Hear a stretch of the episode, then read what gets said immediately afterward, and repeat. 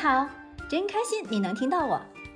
我们是一对爱自驾旅行的八零后夫妻，一个呢喜欢拍照，一个呢喜欢写文，一个痴迷开车自驾，一个永远愿意陪着他到处疯。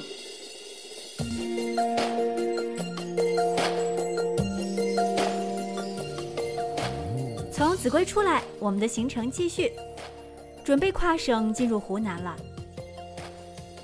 中间路过宜昌周边的一个风景极美的小镇子，看定位叫刘溪村，一派田园的风景。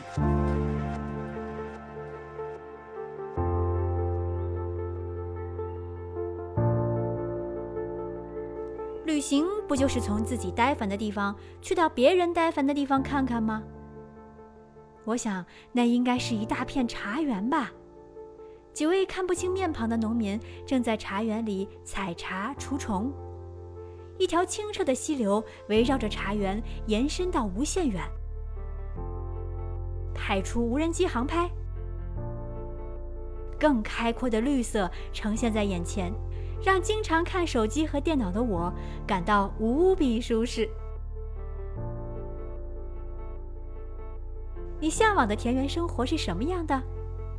一片田地，几分闲适，民风淳朴，邻里和睦。家中有个小花园，还有大黄狗和喵黑花的陪伴。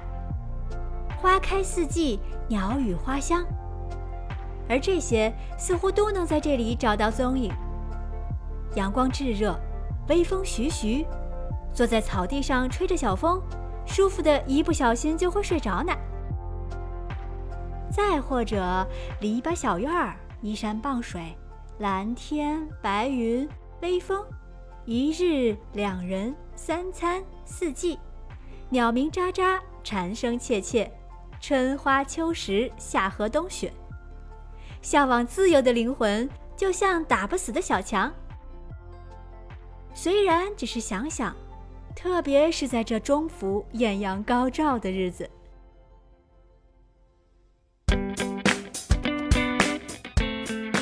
赶紧把思绪拉回来吧。如果真的是把我放在这里，可能连一根黄瓜也种不出来，更没有外卖可以点了。眼前能做的，只能是把这份美丽的田园放在心里，然后收了无人机，逃回车中，继续前进。因为我们注定只能是个过客了。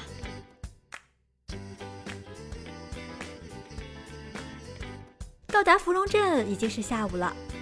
并没有提前预定客栈，打算到了看看再说。淡季的选择性还是很大的。此时阳光斜射，空气湿热，看准了一家民宿，走进去，整个一层都是接待大厅。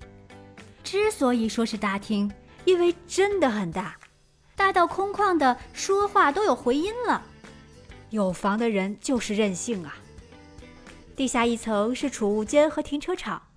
上面还有四层，很有民族风，而且很干净。客人不多，房间任选。主人是一对老夫妻，赶在二零年疫情的时候，旅游淡季把客栈全部翻新了一遍。一晚的价格还不到二百块钱，距离芙蓉镇景区走路也就五分钟，周边吃饭买东西都很方便，性价比太高了。不错，就它了。在客栈扫优惠码购买芙蓉镇的门票是六十元一张，二十四小时进出有效。也就是说，今天晚上和明天上午可以去两次。安顿好车子和行李，就迫不及待的要找一家湘菜馆去大快朵颐了。周边的饭馆很多，随便挑了一家。女老板热情好客，没等多久，炒腊肉。笋子红烧肉，两份炒青菜就上桌了，味道重，咸了，但是真香啊！无辣不欢的我，三碗米饭是必须的。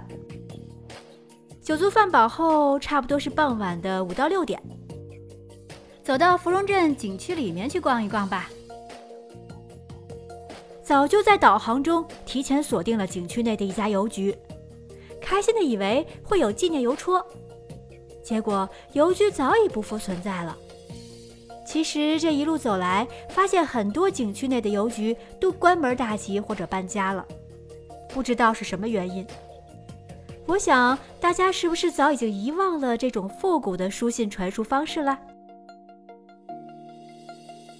我羡慕从前车马慢，书信远，一辈子只够做一件事，一生只够爱一个人。在过去那个年代，东西坏了是可以修好的，但是现在坏了都直接扔掉换新的。车轮滚滚，飞机很快。讯息光速，时光荏苒，流年易逝，余生只爱一个人。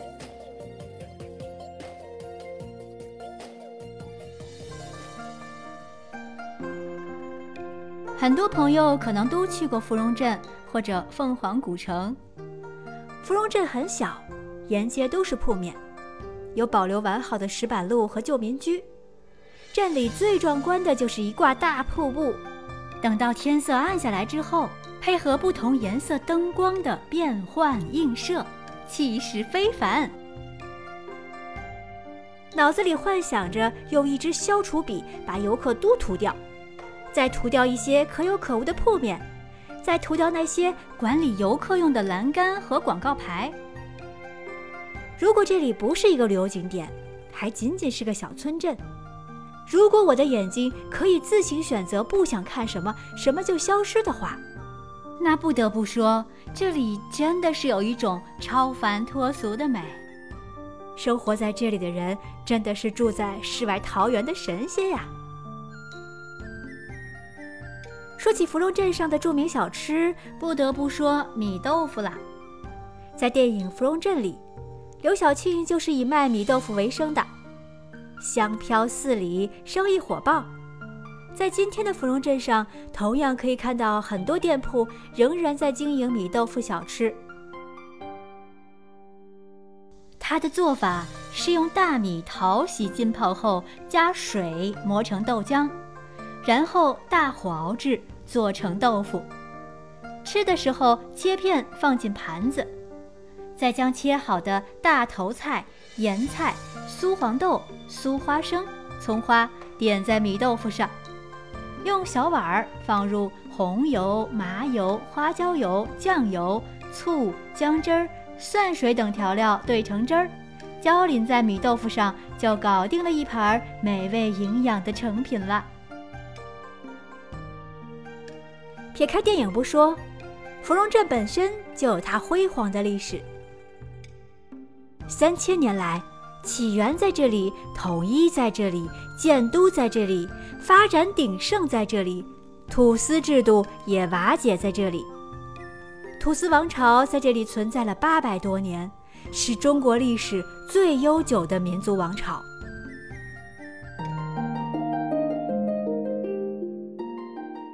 没来这里之前，我以为芙蓉镇就是沈从文笔下的边城小镇。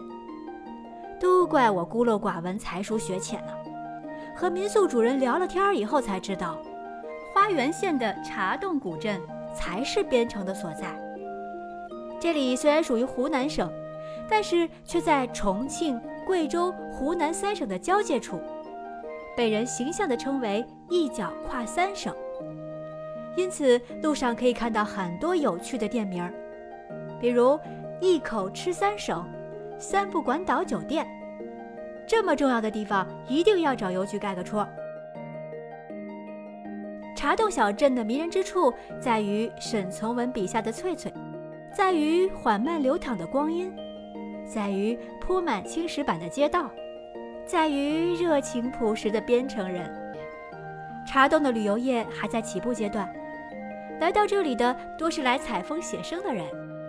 但也正是因为如此，所以没有受到太多现代化的冲击，相对冷门，感觉是一个被人遗忘的小镇，也完整的保留了古朴的气息。想夸茶洞的话太多了，但再多的描述也无法形容出茶洞真正的安静美。如果你看过并且喜欢沈从文的《边城》，一定要来边城茶洞，要来了才能体验到。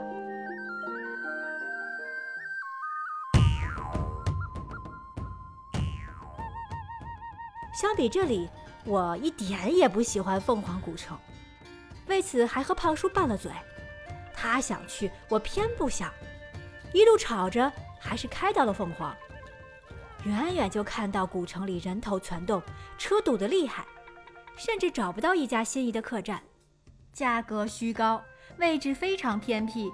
何况现在又是旅游淡季，还要四百块钱一晚。面临这样的情况，我自然是洋洋得意的感觉占了上风，催促着胖叔赶紧离开。如此商业之地，绝对不是我们的菜。抓紧时间赶到了下一站湖南怀化，自驾到了这里，已经开了两千五百多公里了。再加上出发前累积的公里数，要准备给车子做保养了。这也是在换了这辆硬派越野坦克三百后的第一次保养。车保养，人休息。我们下集广西见。